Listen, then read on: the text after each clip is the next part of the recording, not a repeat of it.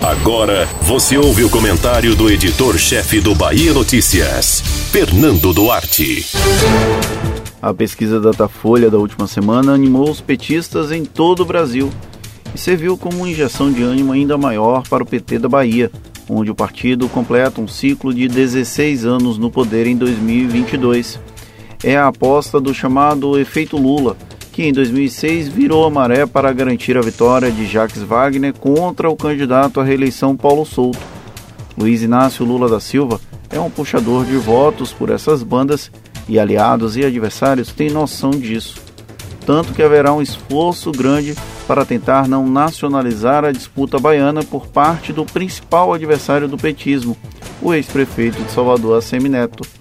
Apresentado como nome do grupo político de Rui Costa para suceder o atual chefe do executivo, Jacques Wagner larga em vantagem nessa corrida.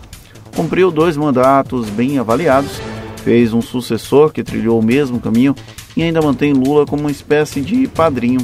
Não é maior do que o ex-presidente, porém no âmbito local é uma das poucas figuras com o mesmo status dele. Então vai vincular o próprio nome ao do ex-presidente. Quando o petista mor, tentará um terceiro mandato no Planalto. Os aliados do petismo na Bahia também reconhecem essa ascendência de Lula na eleição local, tanto que um dos nomes mais fortes desse segmento, o senador Otto Alencar, foi um dos primeiros a falar publicamente que apoiaria uma virtual candidatura do ex-presidente assim que ele recuperou os direitos políticos.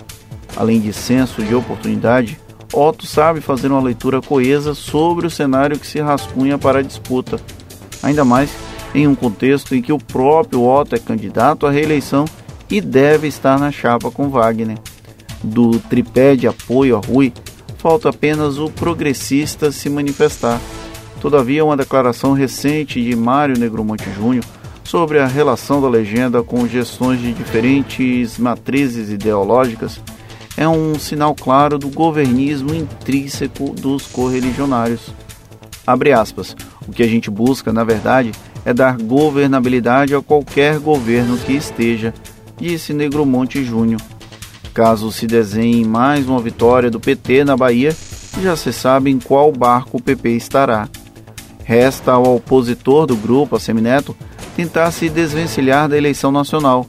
Sem um candidato competitivo para chamar de seu, o ex-prefeito de Salvador deve tentar construir musculatura para o integrante do DEM, como Luiz Henrique Mandetta, ou até mesmo se alinhar com o Ciro Gomes e o PDT.